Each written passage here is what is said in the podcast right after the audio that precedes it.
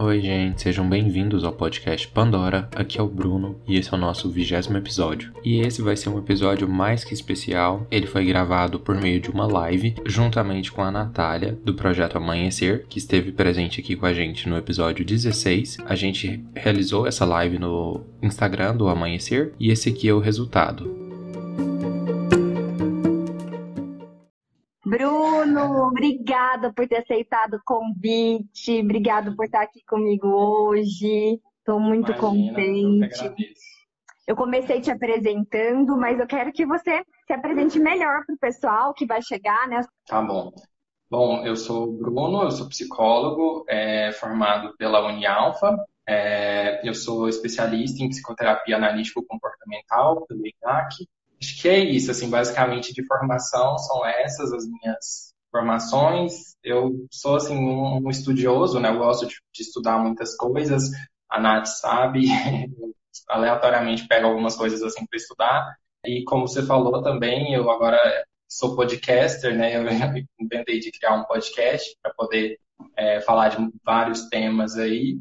Então, é basicamente isso. Que ótimo! Então vamos começar. Eu lembro na pós de ver agarrado, curioso, sempre muito dedicado. Eu lembro da, da, primeira vez que eu te vi assim na, na aula, sabe? Aquele menino super sério, compenetrado. Eu falei, nossa, que pessoa séria. Depois te conheci melhor e vi que é um pouquinho diferente, né? É sério também. É. Mas não é só eu isso.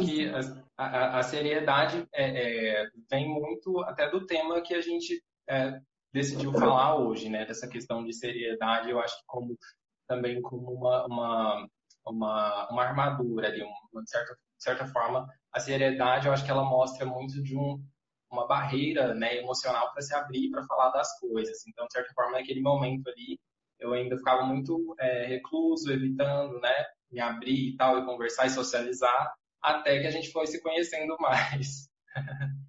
E, e aí eu conheci esse menino maravilhoso. Bom, gente, hoje o tema é um tema que abrange muitas, muitas vertentes, né? Nós vamos falar de saúde mental, masculinidades e paternidade, bem entre aspas, gay, a gente vai discutir isso aqui, né, amigo? E eu vou começar, então, te fazendo a primeira pergunta. Quero saber, é, enquanto homem, psicólogo, né? Quero que você me fale um pouquinho sobre como que você percebe a relação do homem atualmente, né, com a saúde mental. Como que você enxerga essa relação? Você já começou falando um pouquinho disso, né? Eu acho que é, é bem, é bem por aí. Sim, bom, é, eu acho, eu acho assim que é interessante a gente realmente falar dessa peculiaridade que tem no cuidado do homem com a saúde mental, porque assim, querendo ou não, tem uma distinção de gênero é, relacionada a isso, né? Relação à saúde mental e aos cuidados com a saúde mental. Então, eu acho que quando é, a gente pode dizer assim que atualmente os homens eles passam a buscar mais sobre saúde mental quando eles passam também a pesquisar mais sobre cuidados pessoais, sobre cuidados consigo mesmo, sobre os seus papéis na sociedade, sobre atribuições de gênero, todas essas questões assim que estão ganhando um, enfoque maior, né, na, no debate uh, atual. Então, assim, acaba que a partir desse momento em que a gente passa a pesquisar mais e a olhar mais para essas, essas coisas, a gente passa também a perceber que tinha algo que era compulsoriamente colocado para a gente, né, que a gente propagava, que é o machismo, que são comportamentos é, sexistas, tudo isso que a gente vai percebendo que tipo tinha um problema aí que afetava muitas pessoas e, e afetava inclusive a gente mesmo. Então, até mesmo quando a gente fala que tem um aumento na busca sobre esses conteúdos, sobre masculinidade tóxica, né, que parte dos homens também, é, não dá para deixar de encarar que isso vem de um déficit que a gente tinha em falar dessas coisas. Se está aumentando é porque antes estava ruim, as pessoas não falavam, as pessoas não pesquisavam, a gente não debatia muito esses assuntos. Então, assim, os homens deixavam de falar tanto da saúde psicológica quanto da saúde física, né, de, de cuidar da saúde física, da saúde psicológica, de, de, vários tipos assim de saúde que a gente pode dizer, né, que englobam é, a saúde como um todo. Então, isso refletia em índices de violência, de agressividade, na agressividade, na masculinidade tóxica, né? Então, assim, é, é curioso também que esse debate, eu acho que ele começa a ganhar força não por um esforço dos homens em perceber que havia um problema nisso aí, mas das mulheres, principalmente do movimento feminista, em falar que tem alguma coisa de errado com a forma como a gente né, tá, tá assim, é, como os homens estão sendo criados na nossa sociedade. Então, querendo ou não, quando a gente fala dessas questões de masculinidade, a gente vai falar de masculinidade tóxica, vai falar de, de comportamentos machistas, né? Há uma ideia de, de todos esses comportamentos que acabam afetando a nossa própria saúde mental. Acho que eu respondi, né? Sim, respondeu. E eu vejo que é muito isso mesmo, né? É, tinha, acho que os homens, inclusive, negligenciavam, né? Isso também por, por uma eu entendo muito como uma prática cultural mesmo, porque não, como você mesmo trouxe, não se falava disso, é, não se pensava sobre isso, né? E achei muito legal, porque nós temos um exemplo bem prático no amanhecer, de o quanto isso é verdadeiro. Quando nós começamos o grupo, é, as rodas de conversas, elas eram direcionadas para as mães. E aí, é, as mães chegavam, elas comentavam que elas chegavam falando de como tinha sido o encontro, chegavam animadas com as discussões, com as trocas. E os pais começaram a se queixar, porque eles não tinham esse espaço de escuta. E uhum. demandar, falar que eles queriam também poder ter, queriam também poder, poder conversar e, enfim, trocar informação. E, e aí nós tivemos, então, a ideia de começar a ofertar, né, oferecer também as rodas para os pais. E foi um sucesso. Foi um sucesso e a gente se surpreendeu muito com o resultado, principalmente porque veio essa demanda, veio um pouco disso de a, a gente não se, não se sente à vontade para falar disso em outros ambientes. Às vezes você comenta que não está muito legal, né? então o pai comentava, nossa, tá muito difícil. Aí é bem aquele clássico, sabe, aquele abracinho, tapinha nas costas, do tipo, do tipo ah, é isso aí, e só, é o que eu tenho para ofertar, é um tapinha nas costas, né? Porque não se sabe nem como acolher o, colega que está ali com angústias. É, então, que eu acho que já emenda um pouquinho na próxima pergunta que eu queria trazer, né? Que é essa questão do repertório, do repertório para identificar, para falar de sentimentos. Se você acredita que tem uma divergência forte entre homens e mulheres ou não, como que você percebe isso, Bruno? Até na própria prática clínica mesmo. Uhum. Não, assim, é, eu acredito que sim, eu acredito que tem uma diferença quando a gente fala assim desses repertórios, é, principalmente para a gente, repertórios de identificação de sentimentos, de, de nomeação de sentimentos, de falar sobre sentimentos, todos os repertórios que são um conjunto de comportamentos que permitem com que a gente é, acesse esses conteúdos, né? fale desses conteúdos, verbalize de alguma forma. Então, eu acho que tem uma diferenciação, sim, porque é, isso vem da, da questão da, da, forma como esses uh, sentimentos, enfim, são identificados, são nomeados, são descritos, né? De como que eles são estabelecidos aí, isso no nível cultural, né? No nível da, da, de como eles são aprendidos ali. Porque na construção desses repertórios, acho que a maioria dos homens, eles é, tendem assim, a aprender de, a, a, se relacionar com sentimentos de uma forma limitada. É, eu acho que é mais comum que a gente valide sentimentos como a expressão de raiva ou de alegria. Né? E o choro e a tristeza geralmente são recriminados quando eles são expressados por homens. Né? Então, assim, a gente valoriza a raiva, a expressão de, de estar bravo, né? E outros sentimentos não. Então, tem quase que uma regra ali que a gente precisa engolir os sentimentos ou lidar com eles sozinhos, pensar no que a gente fez, não ficar lá no seu cantinho pensa no que você fez. É, não tem muito espaço para a gente falar sobre o que a gente sente.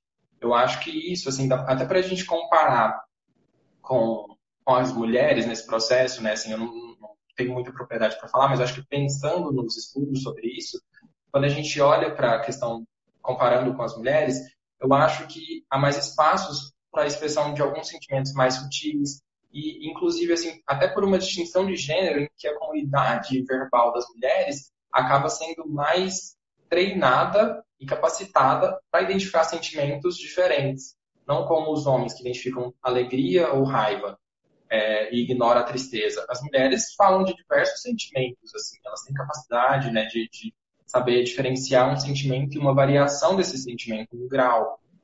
ali que a gente, enquanto homem, a gente não tem muito espaço para falar dessas sutilezas, dessas diferenças ali. A gente não é nem muito reforçado para falar disso, né? Assim, acho que não tem uma, uma abertura ainda, isso ainda não é muito bem aceito, essa abertura emocional. Então, eu acho que sim, tem uma diferença. É, eu percebo nessa, nessa também.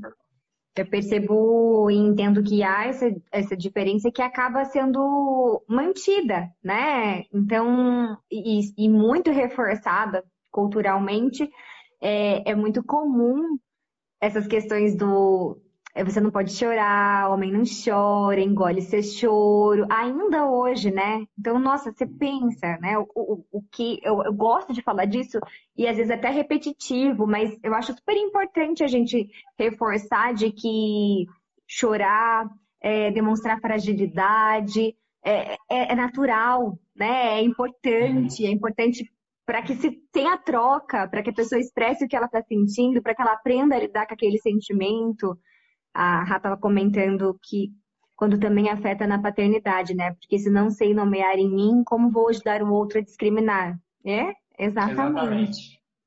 Exatamente. E isso é muito comum.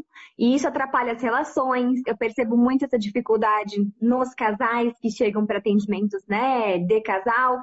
Quando tem uma demanda aí que está relacionada a relacionamento, de não conseguir, muitas vezes, é, falar para o outro o que está sentindo, começar e terminar uma relação, porque não sabe, não tem repertório mesmo, não sabe como fazer isso. As pessoas têm dificuldade de, é, de, de, de, se expressar, né? E os homens, em sua maioria, assim.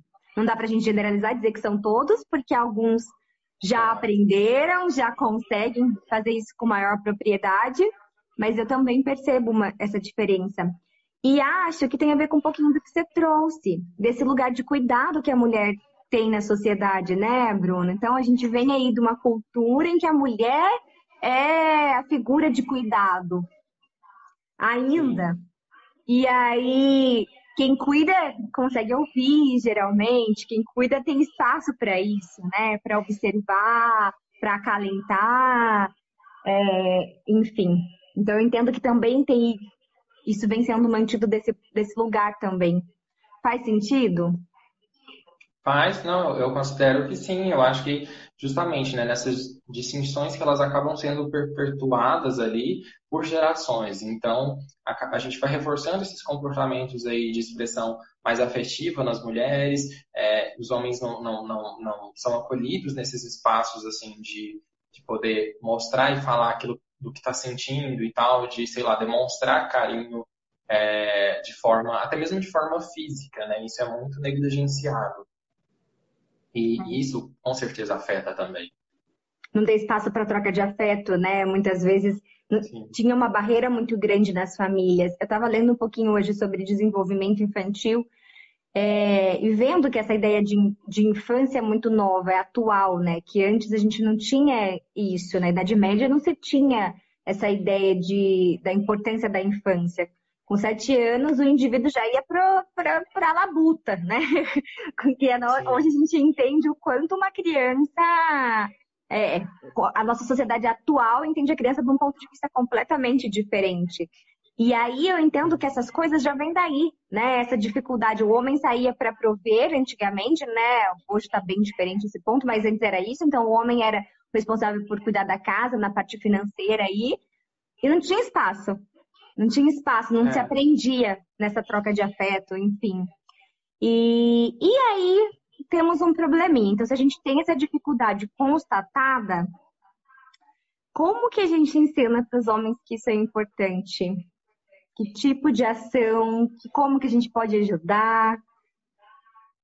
É, eu acho que assim, eu acho que a gente precisa falar mais sobre isso, né? Então, inclusive até espaços como esse que você criou aqui, é, a partir do amanhecer, né, para o grupo de pais, é, a partir dessa live também, eu acho que isso é uma forma que a gente pode contribuir, que a gente pode é, passar a falar mais disso, porque eu acho que é a partir do diálogo mesmo que dá para a gente solucionar muitos problemas aí ligados a, a muitas temáticas, né? Então, assim, a gente pode ensinar também isso sendo um referencial, né, daquilo que a gente quer que seja aprendido.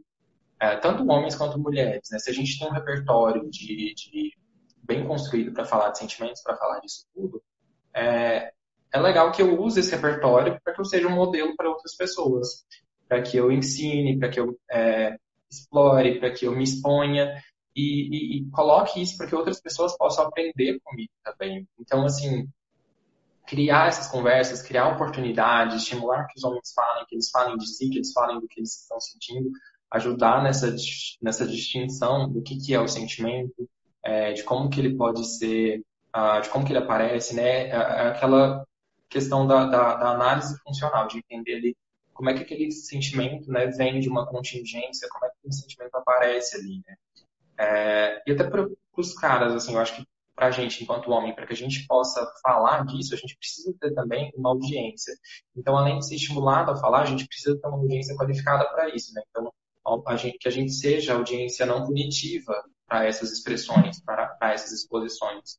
Porque se o cara é punido ali, numa tentativa de fazer isso, ela acaba que ele se retrai cada vez mais e é, pode perder um, um, um progresso que poderia acontecer.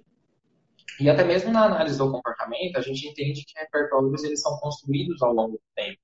E a gente pode é, construir repertórios assim também a partir de aproximações sucessivas, né? Então, assim, não é esperar que o cara vai mudar do dia, dia para a noite e já tá assim, é, sei lá, um cara perfeito ali, né? É, Super afetuoso. Sim, né? São, são coisas assim, são pequenos comportamentos que eles precisam ser reforçados para que eles sejam mantidos, para que a gente vai vendo essa mudança sendo instalada. Então não é assim esperar que vai acontecer instantaneamente, né? Porque não acontece. A gente sabe que a aprendizagem é um, é um processo lento, assim, né? Se o cara aprendeu a vida inteira se comportar assim, ele não vai mudar isso de, de uma hora para outra, né? Não é simplesmente falar mude, melhore, deixe de ser isso ou de ser aquilo. É, eu acho que é muito mais complexo. Mas eu acho que a gente criando esses espaços, assim, essas, essas oportunidades, a gente pode é, plantar alguma coisa, né, para que a gente possa colher depois. Então, assim, até mesmo quando a gente pensa assim que uh, esses, essas expressões ali, elas precisam ser reforçadas, é, é, no sentido realmente de uma mudança gradual, né? Assim como a gente vê que as mulheres estão aí ao longo de muitos anos, aí, de, de várias décadas, tentando mudar alguma coisa, essa mudança nos homens é muito recente também, desse paradigma, assim.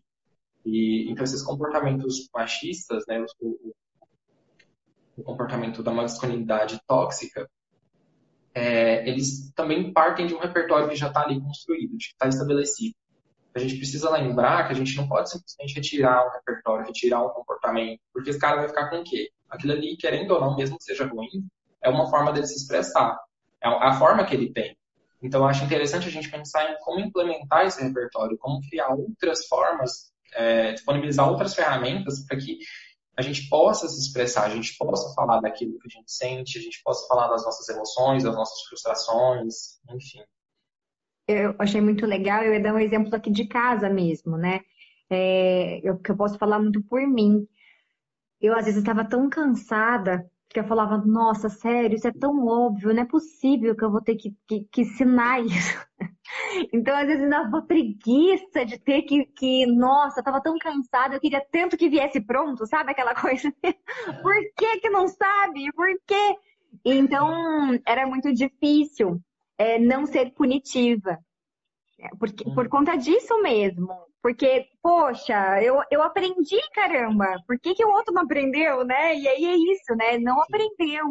Então, quando eu consegui é, discriminar que não adiantava ir por aquele caminho, que aquele caminho não ia trazer resultado, que eu precisava trabalhar minha paciência para poder é, mostrar mesmo que existiam outras formas de, de, de, se expressar, né? Do Fred, meu esposo, se expressar, que ele poderia, em vez de emburrar, falar para mim o que estava incomodando ele, porque o que ele sabia fazer era emburrar. E emburrar funcionava no passado, né?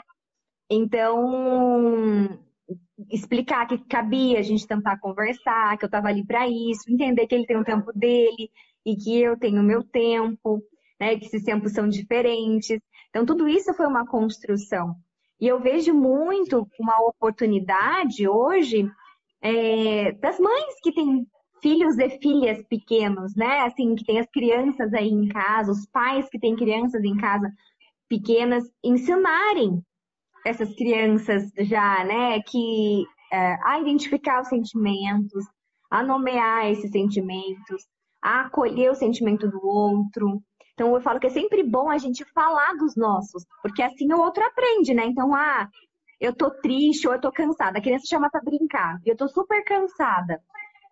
Eu posso falar para a criança que eu tô cansada, eu posso falar para a criança que eu não tô legal, que eu posso brincar em um outro momento, mas que naquele momento não, não cabe aquela brincadeira porque eu não tô legal, né? Às vezes a gente quer blindar o outro, só que a pessoa percebe a mudança. Então, a mãe tá lá triste ou o pai tá lá triste e, e a criança e a criança é esperta porque ela percebe, então ela tenta, ela tenta vir, né, chamar geralmente a, a, a atenção aí.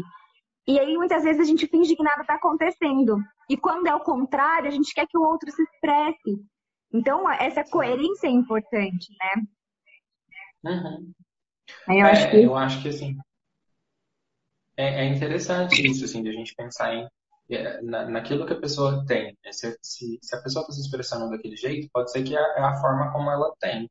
Então, que é a forma que ela tem de se expressar. Então, assim, é respeitar esses, é, esses pequenos ali, a, a, na, na, verdade, é ficar atento para essas pequenas mudanças e entender que às vezes a pessoa está sendo escruta de alguma forma porque ela não sabe um outro jeito. Então, a gente pode tentar passar a ensinar para ela, né? Assim, por como você falou, por um modelo, por uma representação daquilo, é, falando, sendo audiência para essa pessoa, é, e, e, assim, sempre estimulando esse diálogo, né, para que haja um, um, uma, uma zona de conforto ali, para que a gente possa falar dessas coisas, para que a gente possa se abrir sobre essas coisas. Para que tenha espaço para isso, né? Uhum. Agora, seu Bruno, vou para um lado mais polêmico de, de, de, diferença de gêneros aí, porque eu entendo que tem, tem muita. Nós vamos falar desse assunto, esse assunto é polêmico. Me conta uma coisa: existe cobrança aí no mundo masculino para, para a paternidade? Você é cobrado para ser pai? As pessoas te perguntam: e aí, quando é que você vai ter um filho? Você vai ter um filho? Como é que é isso? Então, é, eu acho que sim. Eu acho que, na verdade, assim, para mim, nem tanto, por, por aquela questão que a gente falou no começo, né? Por eu ser fechado. Então, de certa forma, eu não permito algumas aberturas nesse sentido. Eu já é... perguntei, né, Bruno? Sim, mas assim, mas não tem problema. É, mas eu acho que há uma cobrança, assim, uh, de forma geral, né? Porque há uma idealização também da figura do pai.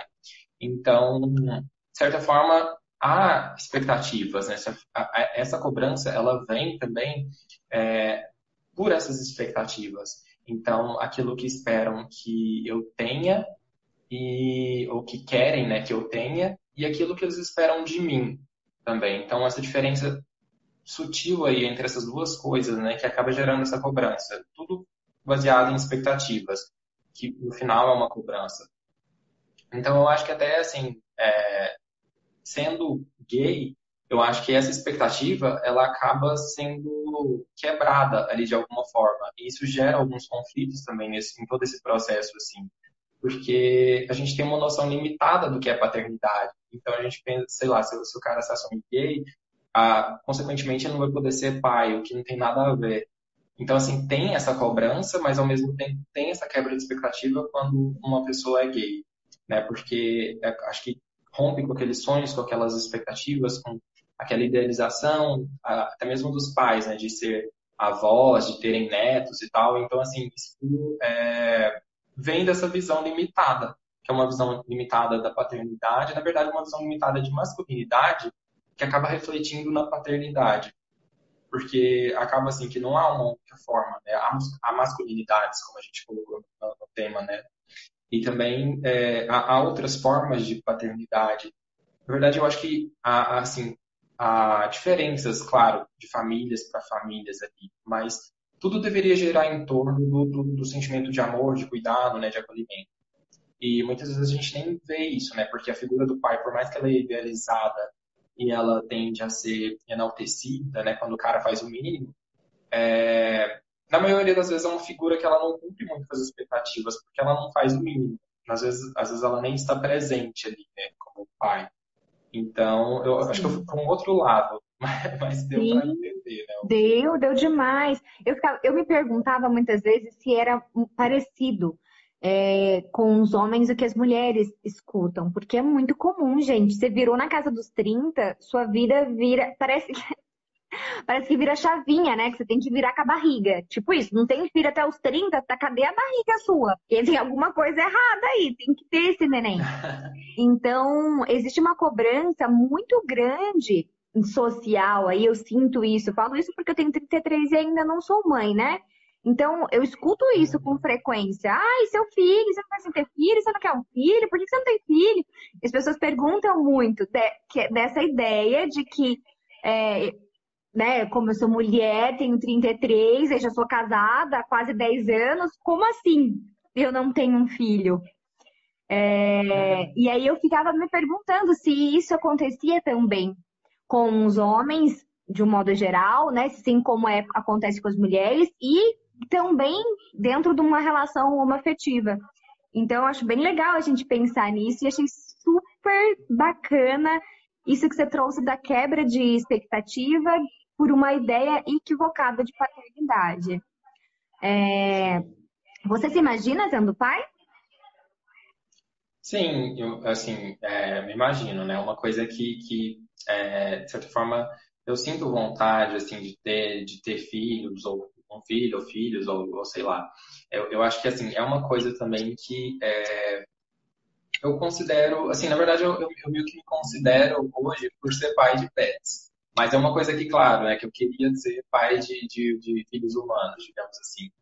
É, para poder, assim, ter mesmo a oportunidade de criar essa relação com uma outra pessoa, com outro ser, de poder ter essa oportunidade de compartilhar experiências, de é, poder a contribuir de alguma forma ali com, com, coisas. Eu acho que vem até mesmo daquela sensação de carência que a gente tem, de que algo que faltou para mim, então eu quero assim que essa outra pessoa tenha. Então vem esse sentimento dúbio assim de eu quero, mas eu quero por quê, né? Tipo assim, é, é, é uma necessidade ali que eu ainda não, não amadureci ela muito bem, mas é uma vontade assim que eu tenho, sim.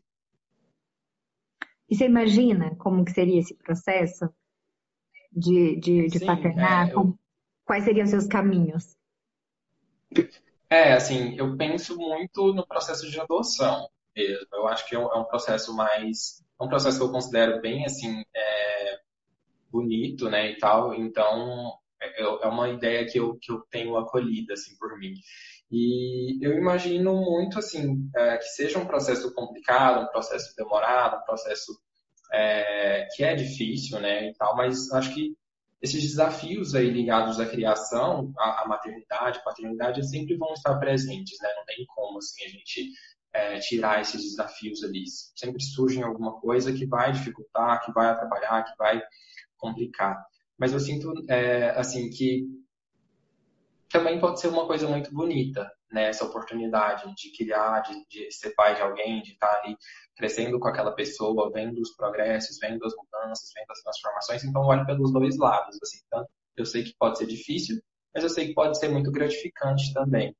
Pode ser uma, uma experiência assim é, que, que, que, é transformadora, né? Inclusive, eu acho que a paternidade, todo esse processo, para muitos caras, ela é um, um gatilho para essas mudanças, né? Para a gente poder enxergar ali, peraí, nossa, eu tive essa criação, então agora que eu vou ser pai, eu quero fazer diferente. Então é muito interessante ver esse processo também. É, a gente sempre fala que quando chega o filho, a gente visita a nossa história, né? Então, nesse processo de visitar qual foi a, a, a mim, como foi a minha infância, como é que foi é, a, a paternidade do meu pai, no caso, né? Como meu pai paternava, como minha mãe maternava, enfim, como é que foi isso para mim? E o que eu quero fazer com isso? É muito comum, né? Então, ah, tá, foi desse jeito. E eu quero, esse é o modelo que eu quero seguir, ou eu não quero, então por onde que eu vou? E eu brinco, a gente sempre fala aqui no Amanhecer que as pessoas não falam, mas que para né, ter um, um, mínimo de saúde emocional aí nesse, nesse, nesse momento, né, de maternar ou paternar, a gente precisaria estudar sobre isso. E, e, ninguém fala, né, da importância da gente ler mesmo sobre como que funciona o desenvolvimento, é, ler sobre, é, sobre adoção, ler sobre gestação, né? Então, ler sobre isso. E, e a gente não, não tem esse hábito. Até porque sempre foi aquela coisa muito voltada para o propagado de que era uma coisa instintiva, natural, né? E não é. É, é completamente Sim. aprendida. É, e o bizarro aí é quando a gente vê assim que é, a, gente, a gente romantiza muito a ideia de maternidade enquanto instinto, enquanto aquela coisa. Quando a gente passa é, a infância toda das crianças, da, principalmente das meninas, dando boneca, dando estímulos assim para que elas cresçam construindo essa ideia de maternidade, então vou cuidar do bebê, vou te trocar a fraldinha, tem a bonequinha que faz o xixi, o cocô, enfim, a, a, a menina sempre cresce nesse processo e aí, paradoxalmente, o homem já cresce com, com, com, brinquedos e com outros tipos de estímulos ali que não tem nada a ver com a paternidade, né? Que são armas, que são carrinhos, que são coisas assim que, que vão por um outro caminho totalmente diferente. E aí a gente fala, né? Não, tipo, a maternidade é instintiva, você vai saber o que fazer, você vai saber assim, ser mãe, você sabe ser mãe, é uma coisa que está em você e tal. Uhum. Então é, é, muito romantizado isso, né? Muito. Cria essa idealização. E, e, e para os caras, uma carência, né? Porque depois o cara não sabe nada. Nem segurar, não isso. sabe segurar um bebê. É. Não treinou. A, a, menina, de fato, na maioria das vezes, treina a segurar a boneca desde não sabe nem andar direito, já tá segurando a boneca, entendeu? E, então é muito isso. E, gente, eu, eu fiz um chá de bebê uma vez com meu esposo. A gente riu muito, muito, muito. Porque ele foi trocar o bebezinho, de, a boneca, né? Era, era aquele negócio que tem que ser rápido. E a mulher não podia ajudar. Olha isso, eu não podia falar nada. Então ele tinha que trocar o boneco lá. Eu só podia falar para ele, tá certo, tá errado? E aí, por fim, que a boneca, a cabeça do nosso boneco rolou. Foi uma tragédia, assim, sabe? É, a gente depois riu muito e a mãe, que é uma amigona nossa, brinca que fala: Nossa, nunca que meu filho vai visitar a casa de vocês. Aí hoje a gente tá muito risada disso, né? Mas que é desse lugar de, de ausência de repertório, de treino. Eu vi um estudo uma vez que falava da noção espacial, né? Então dizem que os homens têm uma noção espacial é, no trânsito melhor do que as mulheres. E aí tinha um estudo que estava associando isso ao brincar. Que é o quê? Então, quando, como você mesmo trouxe, os brinquedos masculinos, né, entre aspas, masculinos entre aspas, que é esse carrinho, a arminha, são brinquedos que trabalham a mobilidade, a bola. Então, a, o, a criança, ela não fica parada num lugar, ela sai, ela circula, né? E a menina tá brincando de casinha, boneca, então é sempre um espaço mais limitado. Então a gente não percebe o quanto, né, desde sempre nós estamos ensinando muitas vezes. E quanto isso faz diferença, né, Bruno? Uhum. Sim, Agora... e o quanto Pode falar. Não, não eu só falar assim, o quanto, o quanto isso é, agride, né? Até ali na, na, na primeira infância, assim, na, na, na, infância, né? Como isso agride algumas expressões é, mais autênticas. Então a gente não permite que a menina brinque, sei lá, de correr, de jogar bola, né? Isso não é coisa de menina. É, não, não, permite também que o menino ajude nas coisas de casa. Não, isso é coisa para mamãe fazer. Tipo, várias ideias assim que ainda são muito presentes, mas acho que a gente está nesse processo de desconstrução. Até porque depois é exigido o contrário. Né? Então aí a pessoa cresce, você quer que a pessoa tenha autonomia, que ela seja independente, que ela ajude a cuidar da casa ou que ela cuide da casa dela. E se ela não sabe, uhum. porque ela vai aprender nesse processo, né? Ela vai tendo esses modelos no decorrer da vida. Então, eu acho que passou da hora da gente entender que não tem problema nenhum de um menino brincar com uma boneca, não tem problema nenhum de uma menina brincar de, com um carrinho, né? É, é, isso é natural, isso, isso diz de curiosidade, enfim, eu acho isso passou da hora da gente entender isso, né, Bruno? E eu vou entrar numa perguntinha mais polêmica ainda. Você acredita que existe diferença da paternidade gay para a paternidade hétero? Existe isso? É, então, eu acho assim, é, é engraçado porque a gente até colocou justamente esse debate para criar essa polêmica né, entre paternidade gay.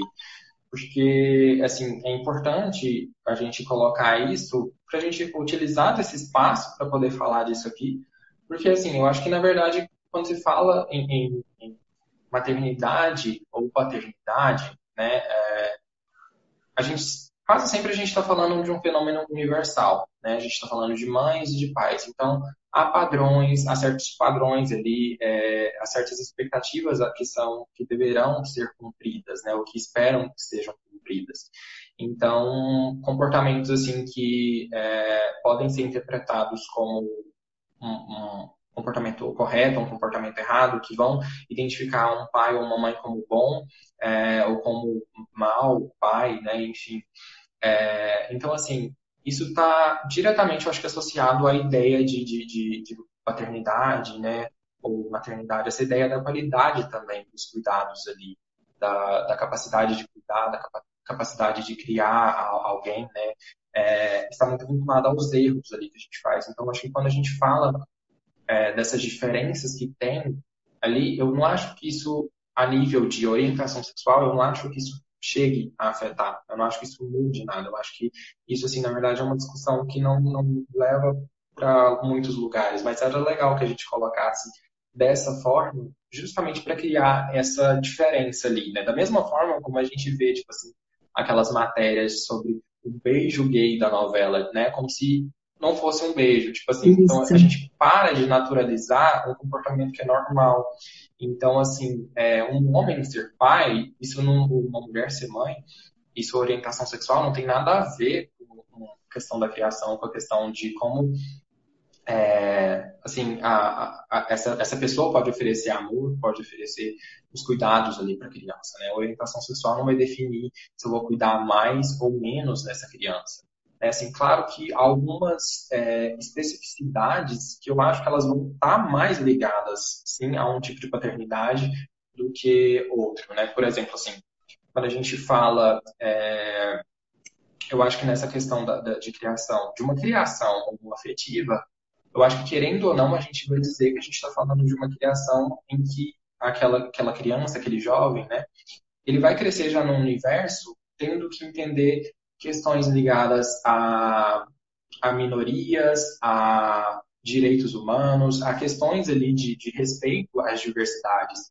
Então, eu acho que a diferença está aí. Um casal homoafetivo era muito mais preocupado a falar sobre essas coisas, a falar sobre essas problemáticas, né? Que deveria, na verdade, ser o padrão de todos os casais, sejam hétero ou não. Porque, assim, a gente precisa ensinar esse respeito à diversidade desde cedo, né? Então, assim, não se diferencia a paternidade gay da paternidade hétero por uma questão de orientação sexual dos pais, das mães, acho que isso não tem nada a ver. Tem a ver essa questão da, da criação justamente de alguns valores, desses respeitos, dessa ideia de, é, de que eu preciso uh, respeitar, de que eu não posso discriminar outra pessoa. E querendo ou não, eu acho que essa criança que vai crescer num lar homoafetivo, ela vai acabar passando por situações de preconceito, de discriminação, né? Então, assim, é, precisa ter essa conversa sobre isso, porque a, a configuração familiar é, acaba permitindo, né, na verdade, acaba criando esses espaços aí de, de, discriminação. Então, é um processo complicado que assim, os pais precisam se atentar. E, da mesma, como eu disse, né, da mesma forma, eu acho que os casais héteros também deveriam é, ter esse espaço para discutir, para falar sobre as, as, diferenças, na verdade, as, as diversidades, né? A, a, a, o quanto as pessoas são diversas, o quanto as pessoas são ah, únicas e como a gente precisa respeitar essa unicidade né, de todo mundo. Porque eu acho que é, é, é nisso, e é uma questão de criação que vai respeitar até mesmo a expressão da, da, daquela criança ali, do seu desenvolvimento, da, das suas peculiaridades, das suas características ali, é, abrir espaço para a gente poder falar dessas coisas com, com, a criança ao longo do crescimento e tal, né? Então, assim, concluindo, eu acho que os homens gays, eles acabam, né? A gente acaba passando por um processo de abertura emocional muito mais intenso, eu diria, do que os homens héteros. Porque a gente é o tempo inteiro confrontado com a ideia de que aquela ideia bem assim aterrorizante, né, de que é, isso é coisa de menininha, isso é coisa de bicha, isso é coisa de marica. Né, tipo assim, É, de marica. E daí, tipo assim, e se, e se você for? Né? Então, tipo assim, nossa, peraí. E aí a gente passa a lutar com essas coisas, com, essa, com essas questões. Então, é, a, a, gente acaba sendo exposto à questão da masculinidade nociva, da masculinidade tóxica, muito mais cedo do que uh, talvez os homens héteros, que compulsoriamente seguem aquilo que já está prescrito ali, né, e, e acabam não passando por esse processo de desconstrução de aprender que aquilo ali talvez é um, é, um, é um, problema, que aquilo ali discrimina, que aquilo ali reflete nos índices de violência, de assassinato, né, no, no, todas essas outras questões aí que vão afetar. Eu compartilho assim da tua opinião plenamente. Entendo que é exatamente isso também. E eu li um livro recentemente, a gente também fez uma live com ela, com a Marcela Tiboni, que ela fala um pouco da maternidade é, uma afetiva. E aí ela traz isso, né? Ela traz essa discussão de que as pessoas perguntavam quem, quem que era mãe no casal. É, nela e a esposa, quem que era a mãe? Ela é a companheira dela, e aí elas diziam, nós duas somos as mães. Mas como assim tem duas mães? É, e aí eu imagino que talvez isso também aconteça ou possa acontecer, né? Se for um casal aí gay tendo um filho, que vem esse tipo de pergunta, ou então também perguntavam na maternidade, ela conta no livro que ela teve que passar por várias situações, como por exemplo usar uma pulseirinha escrito pai, comprar álbuns de, de foto de família, né, da chegada do bebê, tem muito disso, e no álbum ter a foto da mãe e do pai. Ela falou, já passou da hora de se ser personalizado, de se ter aí uma, uma é, nova configuração mesmo, né? Uma mudança Sim. nesse cenário. Sim. E aí eu imagino que talvez isso também aconteça, né? Esse tipo de coisa de, ah, então quem que é o pai? Como se só pudesse ter espaço para um pai. Ou como se tivesse que ter a figura materna, então qual de vocês é a mãe, né? Num casal gay. Uhum. Quando isso é errado, então eu entendo que é muito importante que a gente ensine e traga isso, né? É, desde sempre, independente aí da, da forma que é a família, que existem várias formas de ter família, não existe uma única e não existe a correta. Eu acho que isso é, é super importante ser trabalhado. Oi, Arthur! O Arthur tá falando oi pra gente, pronto. o Arthur é o filho da Rá, tem cinco ah, aninhos. É, eu acho bacana, a gente tinha conversado de deixar um tempinho para falar um pouquinho das indicações, né, de materiais, de, séries, livros. E eu acho que chegou a hora da gente fazer isso, senão depois não vai dar tempo.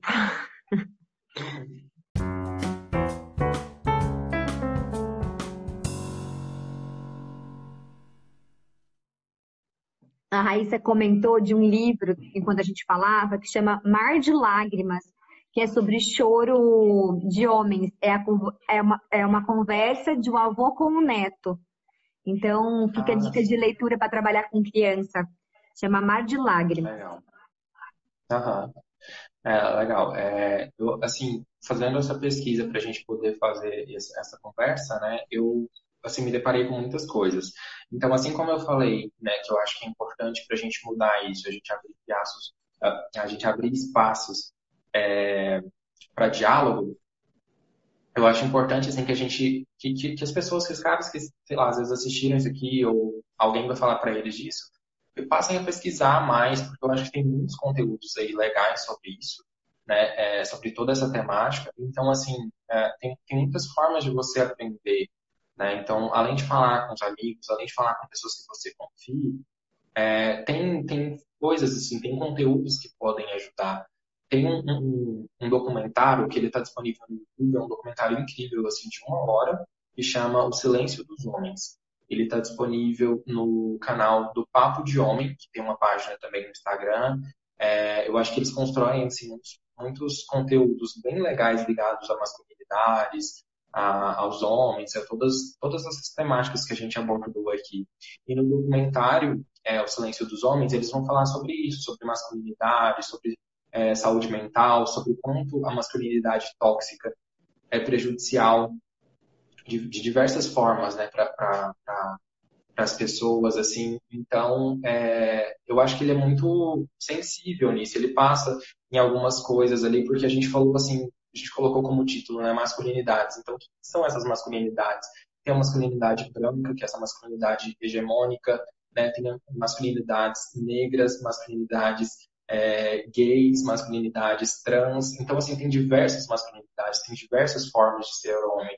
E, e é importante a gente desconstruir isso, porque tem muita aquela ideia, né, de falar para criança, vire homem, tipo assim, isso não é coisa de homem, né? E assim, que homem que é esse? Não há só um único modelo de homem, né? A gente precisa entender que tem diversos ali e que existem homens sensíveis, sim, existe espaço para essa sensibilidade do homem.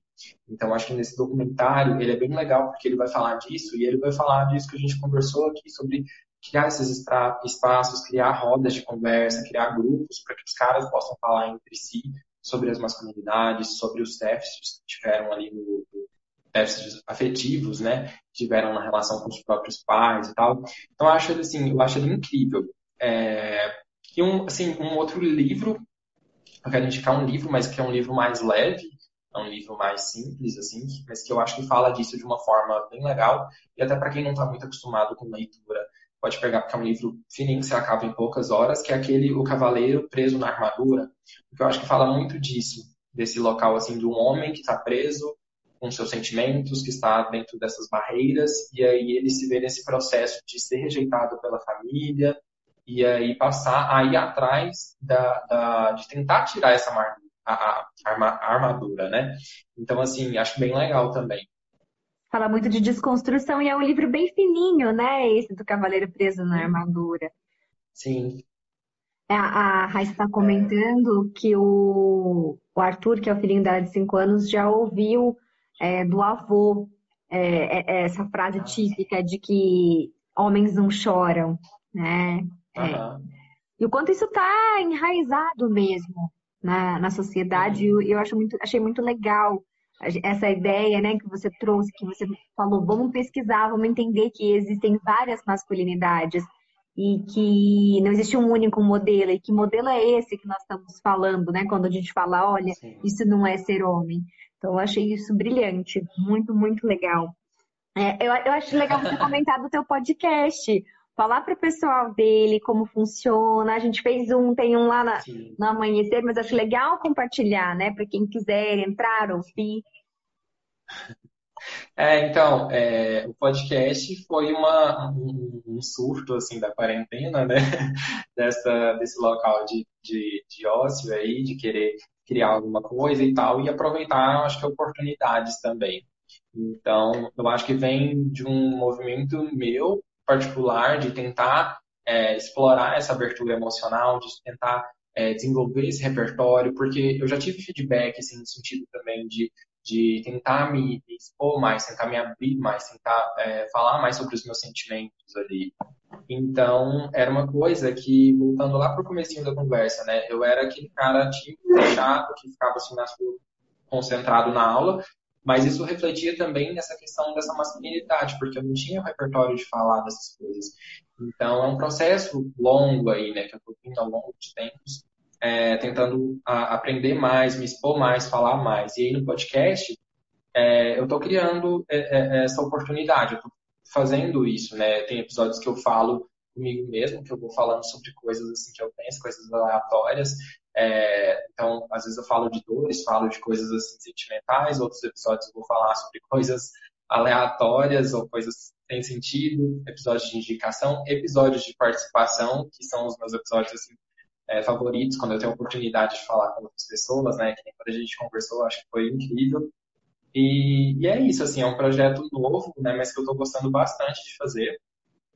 E, e vem, vem novos episódios por aí também. E tá, a Pri colocou que está arrasando na exposição, e tá mesmo. Eu marquei aqui para não esquecer de falar que é tão gostoso de escutar, é tão bom te ouvir, e que bom que você está treinando essa habilidade, porque é uma delícia. Tem que, tem que fazer muito mesmo, tem que falar muito. É, é muito gostoso poder te ouvir. E é tão legal poder te ver nesse processo de, de enfrentamento né? Porque eu entendo que é muito isso. É muito uhum. legal, muito legal mesmo. Bruno, eu quero agradecer imensamente você por você ter aceitado. A gente está ensaiando essa live há um tempinho já, né? a gente já estava, vamos fazer, então que fico feliz que, que você topou. Agradeço por tudo que você compartilhou. Se você quiser trazer alguma outra informação que não, não deu tempo, ainda não coube, a gente tem uns minutinhos, poucos, mas temos. Então fique à vontade. E espero que a gente possa ter, fazer, né, ter novas conversas é, é maravilhoso ter você na minha vida. Eu sou muito feliz por ter você na minha vida, que foi um presentinho que a pós me deu. E é isso. Quero agradecer, dizer que eu te admiro muito. E em nome do Amanhecer, muito obrigada. Ah, eu que agradeço, assim. É, eu fiquei muito feliz com o convite. É, confesso que no começo a gente, eu tinha ficado receoso, né? A gente demorou um tempo também por receios meus, né? Por coisas assim de, de, de uh, hesitar um pouco ali, né, e tal.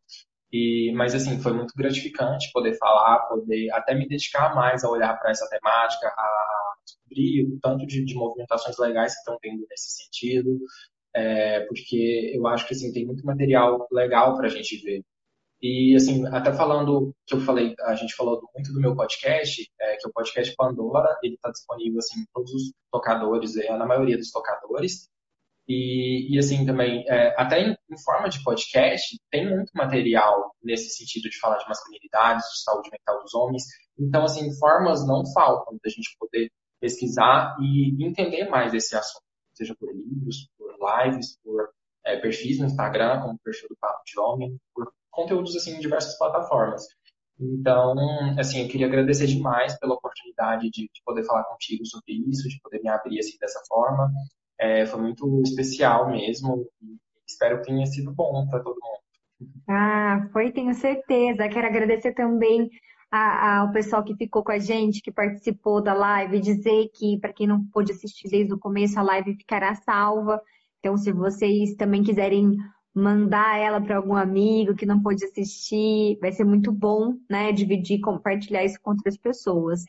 É, mais uma vez, obrigada. Um beijo bem grandão no teu coração. Foi uma delícia te ver. Obrigado. Tchau. Tchau. Beijo.